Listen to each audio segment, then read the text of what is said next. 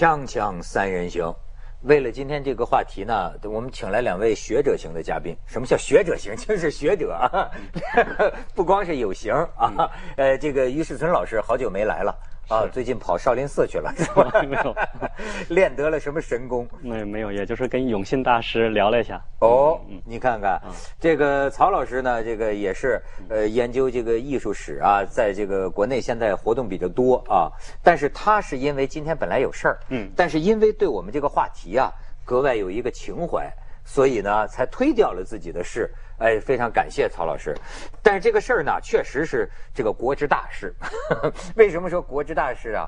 这个文化部牵头啊，七月二十四号啊，组织了反正几个机构，说是二十二国的学者举行一个座谈会，叫做《汉学与当代中国》。你知道，在这个话题上呢，提出了最近的一个热门话题，就是关于宋朝。其实宋朝呢，这两年呢。一直就有人在提啊，听到过很多说法。这次呢，呃，提出来这个传闻比较广的一个说法是什么呢？宋朝掀起过人类历史上更早的文艺复兴啊，他打了一个问号，这是这次会上的一个提法啊。然后呢，比如说有一个来自美国的学者马林认为呢，宋朝在文化上的发展甚至是不亚于欧洲的。以绘画领域为例。中国的这个画家呀，已经学会了用画来展现远处的风景，展现重叠式的远处的风景，这是他的这个。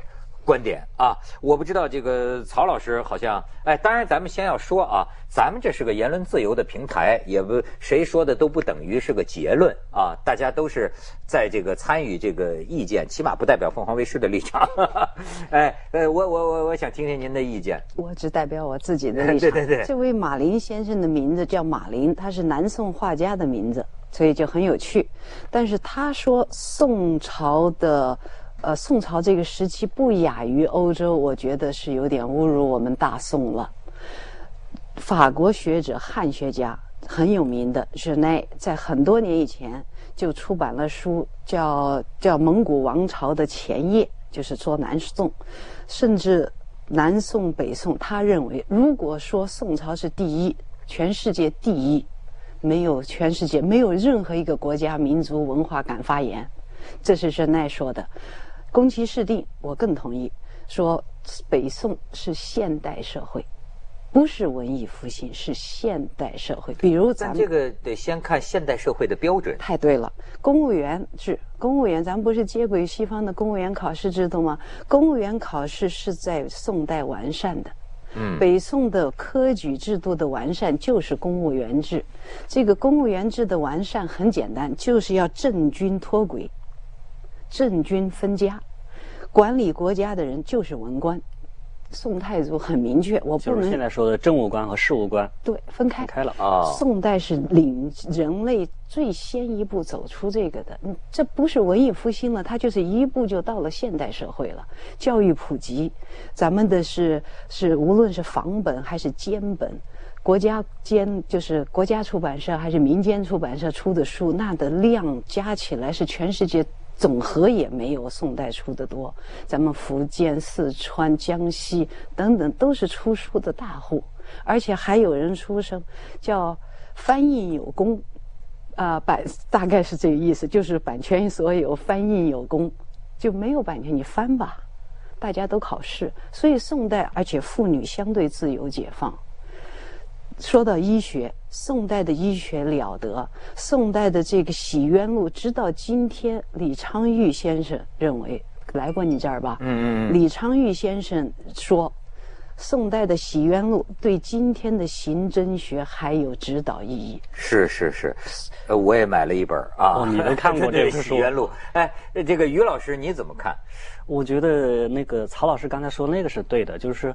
呃，刚才这位马马马先生，他把那个宋代跟西方人做对比，我觉得是确实是把中国，把我们的大宋看得太低了哈。嗯。大宋他他的那种那种辉煌的成就，现在看来确实是，是一个传统文化的一个巅峰时代。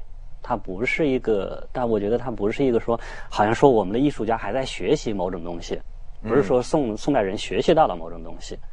啊，而且宋代我们大家也都知道，他他应该来讲就是说，呃，是一个知识分子，可能是有点扬眉吐气的一个一个一个是一个朝代，是吧？因为宋代人不杀士，是吧？他是这是他的家法，他的一个政权，就是赵匡胤当年是有这个规定，嗯，所以在宋代人做一个文化人，他是应该是很很很是应该来讲还是比较舒展的。哦，我就是见过很多这个知识人呐，嗯呃都是这个怨声宋朝啊那那那那是气势这个这个东西是很有意思。你看啊，像严复曾经讲过嘛，呃，这个《天演论》的那个翻译者啊，严复讲过，若研究人心正俗之变，像你刚才讲的就是正了。他还有俗了哈，正俗之变，则赵宋一代历史最宜揪心，就最宜认真研究。中国之所以成为今日现象者，为善为恶，孤不具论，而为宋人所造就，十之八九可断言也。他的意思是说，中国有今天的这个现象啊，十之八九是宋人造就的。甚至于你像陈寅恪啊，陈寅恪先生说过那种话嘛，就中华文明造极于赵宋天水一朝，巅巅峰，对赵宋之势，对是吧？哎，为什么这些学者他都这样的这个意不是叫意淫了，梦回宋朝呢？第一，就像于老师说，对知识分子的一个尊重；第二，就是咱们也谈过寒门出贵子，宋朝的这个社会上下流动，流它的可能流通可能性非常通畅。嗯嗯按照今天苏东坡或者比苏东坡更低的人进做京官做到这么高，几乎是不可能，而宋代是完全有可能。所以，对于文人来说，对于文人来说，书中之自有颜如玉，指的就是这种寒门可以通过自身的努力做到贵子。这个宋代给奠给后人给所有整个文化的规范做了一个做了这么一那个他的文明这么伟大，为什么到最后不堪一击呢？这个不北宋是吧？被金所灭。南宋最后就说，而且甚至还还有人有一种这个互联网上有一种这这流传已久的想法，叫做这个崖山之后无中国。无中国就是因为南宋的结局嘛，就是陆秀夫背着小皇帝在广东那个投海海面上嗯，最后被蒙古大军追到，那是山穷水尽了，投海自尽。就是说，那么人们有这种说法，认为啊，这个崖山嘛，就是崖山之后呢，为什么叫无中国呢？因为接的就元人啊是和这个满人。中国就是两代的这个呃这个皇朝啊，是异族政权，所以呢，呃，好像这种观点认为啊，在南宋之后啊，中国的很多这个这个气呀、属于中国人的气脉，甚至于文脉断，了实际上是断损太半。这个得从几个角度来说。第一个角度，蒙古人刻意削弱宋的形象，整个蒙古一朝，咱们能看到的，包括赵孟俯，忽必烈请他进京，赵孟俯。忽必烈让他谈一下你出身赵宋家庭，你谈一下家族的这种辉煌啊，他就不愿意谈。因为在那个时候，整个蒙古这一朝对宋代的一种一种指责，或者是贬低，或者这是很明确，在原始上都能看到。还有一个，南方的人、北方的人都一起怪南宋朝廷作为失去了大好河山的罪人。嗯，所以到了明之后，对宋代的看法基本上是沿用元人的看法。这个宋代是不真实的一个宋代，就像福柯说的，我们看到的不是真正的历史，而是历史上写作通过历史上的一层一层的写作看到的历史。宋代北宋一点都不弱，很多人说北宋是弱宋，一点都不弱。就举几个例子，刚刚我跟在跟于老师聊天，就说到，咱们就说宋代的船吧，哥伦布航海到到发现新大陆的船有多长？二十一点二十一点五米。咱们宋代去高丽的船有多少？它能装一千一百吨，十吨一个大卡车就是一百一十个大卡车的货，它能装。你说它的工业发展得多大？你说它的算术、数学各方面的计算，它的能力，它的它的整个工业生产能力得有多强？它怎么能叫弱宋？确实不要否认这个宋代在这方面的非常辉煌的成就。我觉得那个呃，你刚才说的那个七月二十四号的那个会啊，他说中国宋代是一个文艺复兴哈，第一次掀起文艺复兴，这个话好像也能成立，因为它有点跟文艺复兴的那个劲儿有点像。同样，比如说文艺复兴是发现了希腊罗马的那些文献、那些思想，重新发现。那宋代其实也有一个重新发现的东西。啊，但还有人说这个晚明是类似于文艺复兴的一个机会。是。更早的说是汉武帝是文艺复兴，他 独尊儒术也是一种重新发现。呃，对，这个也可以讲。但是我我觉得从中国文化的理解来讲，我我能接受宋代它是一个大的文艺复兴的东西。比如说，他呃呃，从我对易经的研究来来看的话，宋代人发现了先天易，啊，比如说陈抟传给了后来他们邵雍这些人传给了那个二陈，传给朱熹。所以它出现了在在说的是易易经啊易经的这些这这这个东西，包括朱熹后来在一直在研究这个易经嘛。河河图洛书。对河图洛书。对。这个先天易跟后天易差别是很大的，就是发现先天易它是带来一个自然哲学、自然科学的一个大的一个推动。嗯。啊，所以宋代能成为一个技术领域的高峰，包括曹老师刚才讲的，他在很多领域造船业呀，在他的。这些这些，包括他的医学领域，都能出现这么大的成就，很辉煌。辉啊！还有一个就是说，我我我觉得宋代他他之所以能有这么大的一个一个气象，是因为他的儒释道，他在他在从那个比如说佛法传到中国上千年间，经过一个互动，他已经中国完成了中国化。然后我觉得这么一个。这也是一个很了不起的，它不像我们现在，比如说我们从马戛尔尼访华以来，我们对西学，是吧？对外来的东西，我们还是一个排斥的，我们不认为那是我们自身的一部分，啊。然后，包括最近还说哦，那个外语教材它要占的比例要有多少？这种我们在大宋朝代不可能想象还有这种事儿发生，对吧？我觉得那它是一个就是一个很开放的体系。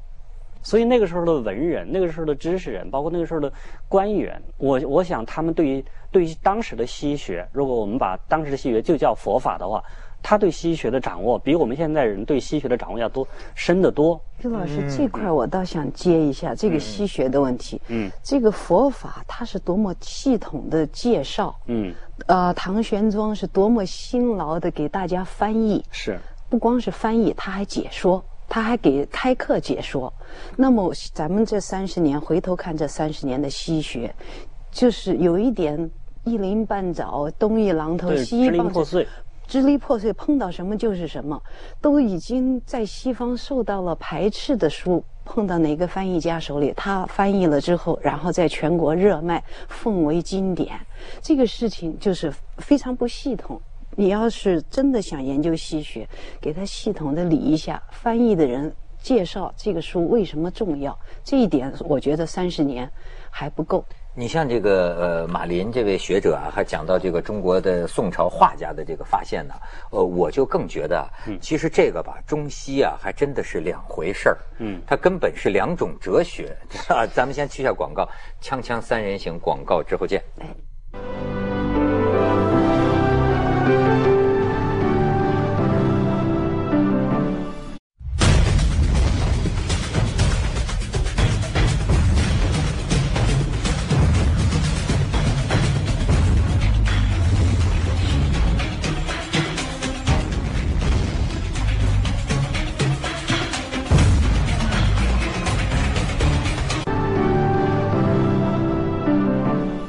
曹老师，我班门弄斧两句啊，因为这个恰好是我的这个，我有对这个有兴趣。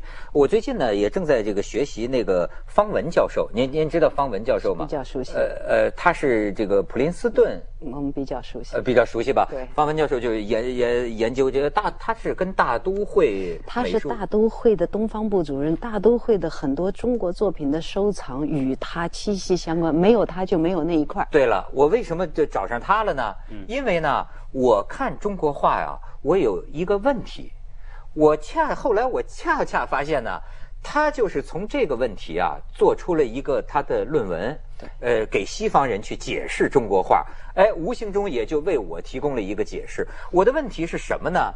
这个中国画呀，最神奇的就是我们看不懂的这些人啊，我可以跟人讲非常有意思，就是中国画是你去看啊，你去你去猛一看，你觉得很很真呐，很像啊，没有什么问题啊。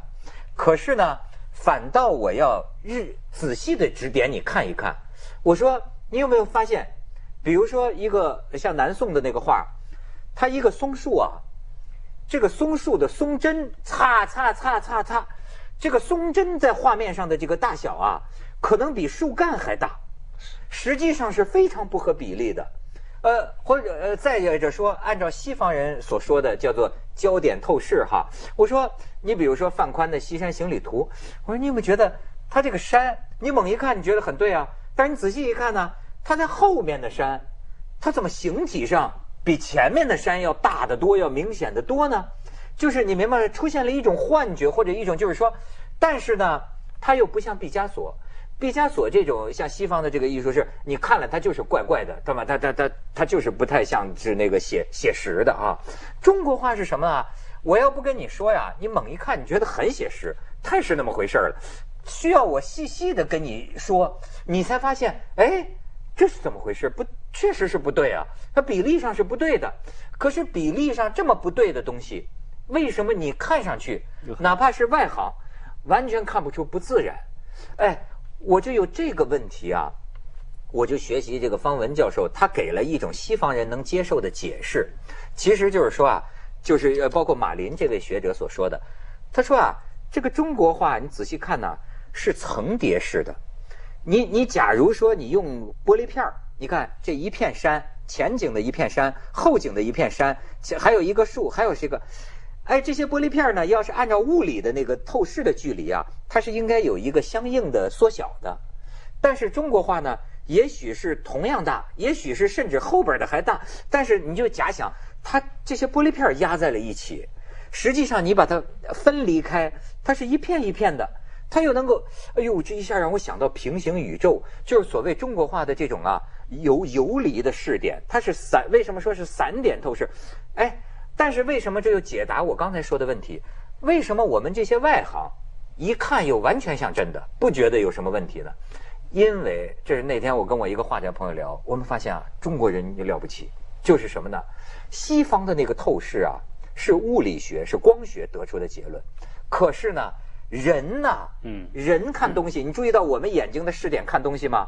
我们的东西就是散点透视的。我我现在到曹老师脸上，曹老师脸就最大。我现在到这个镜镜头，这镜头就最大、最清晰。你看，是我们的眼睛就是散点透视，组成了我们大脑这个图像。所以说，这个方文教授这本书叫《心印》，就是心像。嗯，这中国画家画的呀是心像。所以说，我说我找出三幅啊，这堂堂大山就代表宋代的精神，北宋的精神。你可以看，这在北京，呃，不，这在台北故宫啊，太著名了。这是三座高峰嘛。呃，范宽的《西山行旅图》，你注意到没有？我刚才说的，它山在后头，可是你觉不觉得它泰山压顶一样？它比前景还要大，可是你并不觉得有什么问题。你再看下边，你看这是郭熙的《早春图》，这当时的国家画院里的。哎，你看，你你注意下，他在这个他用这个云呐，他分开一片一片的，实际它是这么，其实它也分前后，但是你不能那么理解啊。你往下看。呃，这是李唐的，这是入了南宋了，叫《万壑松风图》。这个曹老师是专家啊。你刚刚说的心印，它的题目来自宋代，米芾说化为心印。哦，那就是翻译成英文，对，翻译成英文叫 mind image。这个形象啊是脑子里的，不是眼睛里的。这一块就不多说。方文自称是潘诺夫斯基的学生，我都不知道潘诺夫斯基是潘诺夫斯基是图是那个图像学研究，他他就是以图像啊什么，他这个从这是方文早期的研究方式，后来他就不太做了，发现有一点说不通。你这个我觉得他是帮着用西方人的那种空间概念非常有来让他解释。你说的非常对，但是你那个一个视觉思维，是它是一个视觉思维，但是中国人不是视觉思维，他想用。他想用他想用西方的习惯的语言来解释给西方人听，对。但是后来他发现离中国太远了，后来他又改了他的晚期的学术和这儿又不一样。你刚刚说的这眼珠子动，觉得非常好。为什么呢？当年那个叫大卫霍克尼被请到大都会博物馆，去看这个乾隆南巡图，大卫霍克尼看了那张图，又看了一张西方的风景画。他说，西方的风景画是凝视，眼珠子不带转的，转了就透视都不对了。对。然后中国这个南巡图呢，你看这房子看起来像是歪的，其实不是，就像是你拿着录像机，这从哪个角度都录下来。你看的时候是这样，从这儿过来的时候这样看房子，等你转过来，那房子转成那样了。对，你这么卷的时候，你不觉得它怪？它是动态的把握图像。但是呢。它组合在一起的时候啊，又不像西方那些现代派，就弄得干脆跟这真实啊，这相距很远了，就拼贴哈。对，他们是拼贴式。他这个看着，你看任何一个老百姓看中国的《西山行旅图》，好啊，这画都没什么不对劲的啊。《西山行旅图》呢，它用的是一种风景画、山水画里的一种透视方式，所谓的散点透视，叫步步景。不移景移，他能够用不同的表现手法把这个动感画出来，就像我从山下拍到山上一大堆照片，然后像像拼贴一样把它拼起来。但是呢，又通过那个 PS 叫什么作图软件给它做成一个整的，就特别了不起。所以就说这种试点，你不能说是比西方落后。是吧？他甚至他在宋代的时候已经高度成熟了，他还比你早几百年。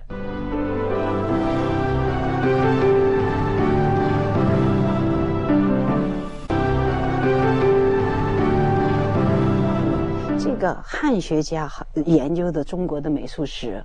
经常会说啊，中国开始进入了西方的文艺复兴这个概念了。他就拿西方的这个尺度来尺度作为是万事皆准的标尺。嗯，你在我之前，你在我之后。所以曾经有一位史美术史学家就说，如果要用沃尔夫林的风格学研究中国的绘画，永远都在古代不开化愚昧，因为它永远没有脱离线性。沃沃尔夫林就从线性，就是用线条勾勒到渲染，是一个古代和现代的一个飞跃。那中国今天还勾勒呢？对，但是曹老师，我也有个问题，就是说很多人对中国画，呃，不说山水画，山水画确实很了不起，人物画，嗯，画人画不画的画的太难看了。徐悲鸿说了一笑变老，一画笑容，人马上就变老了。对，就是说是不是因为中国人没有个体精神，才把？你看那个中国古代的那个画，画那个男人女人都是基基本上大同小异。中国人古代画人，他不看人的，不写生，他有个摹本，有一个本子，嗯，就像写样子一样，嗯嗯，看你是国字脸，是蛇精脸，然后去找跟你差不多，然后修改。他过去讲，他咱们是个城市化，就是丈山尺树寸马分人，嗯，就是一丈的山，这一寸的马，一分的人。它是它其实它它是一种宇宙观，就说人在天地之间渺小是很渺小的啊。但是你到宫廷看看宫廷的肖像，那他先从对对对着人写生。然后最后画成这种模式的城市化的肖像，它还是有这种功底的。其实就是中国的人物画，也不得了。你比如说大英博物馆现在这个女史箴图啊啊，那种那个那个那个人就像腾云驾雾一样。就是中国，他他有些有个画家朋友跟我讲啊，他说啊，这个西方人是他画人画的很像，中国人画的有仙气儿。你看中国人其实跟他那个线条的那个飘逸是，中国人画的人都有仙气儿。你看佛教造像。就是犍陀罗那种哈，从西或者从从从从从中亚那块到了中国这边啊，你就觉得它有好像有那么一种仙气儿，这是一个一个一个东西啊。马林说到这个透视，他指的是这种有深度感，就中国叫深远。他说宋代开始形成高远、平远、深远这三个三个透视概念了。其实呢，理论上可能是宋代，但是在实践上应该早到汉代，比如洛阳汉墓。那上面画的上林苑几个几个官在那站着谈话，这种深度感不亚于波提切里的春那种透视感，那远远超过波提切里的春。哎，但是我们也确实看到宋代它确实还是有那种转折。刚才文涛讲的，我们比如说我们很多年轻人受这种现代教材影响的年轻人，对宋代的印象并不是很好。对，因为有理学嘛。我们一想到宋代的理学，存天理，灭人欲，对，也是从那儿开始。包括有些人甚至从欧阳修的《秋声赋》那篇赋里面就能够感受到，说大宋王朝的秋天来了。对，就是他就觉得这个宋人的那种心态呀，不是像我们说西方人的那种心态，就是那么张扬，那么自信。这点是很很有意思。啊，这个包括说宋代的积贫积弱，这其实也是大家形成的印象，嗯，是吧？不然他对北方的那些民族，他是他确实是只能是去行贿。我撒撒钱，我我最近在网上看到一个网文哈，当然这个观点也有点极端。他也就是说，他说我不认为，他说我认为你你如果你这么这么这么牛，你制度这么好，你什么都这么好，你这么富庶，你就不应该这么不堪一击，怎么被人一打就惨了？而且呢，甚至他们所以历史是很复杂的。比如说，他就讲每年给了很多钱，对啊，不是辽国，而且他讲从北宋到南宋啊，中国人说话不算数。中国人这个这个北宋的这个王朝，比如说当时贾似道跟这个这个蒙古人达成的这个这个议和呀，实际是他私下里谈的，根本就没有跟这个这个呃正正式的国家承认，就是很多这种具体的细节上啊，就是需要搞清楚到底是我们违约，还是蒙金违约？我觉得这个需要搞清楚。这个。北宋这一场战争跟辽代金金朝的战争，其实也并不能说北宋就是积贫积弱。北宋那个时候非常强，如果不强的话，他不可能去打辽。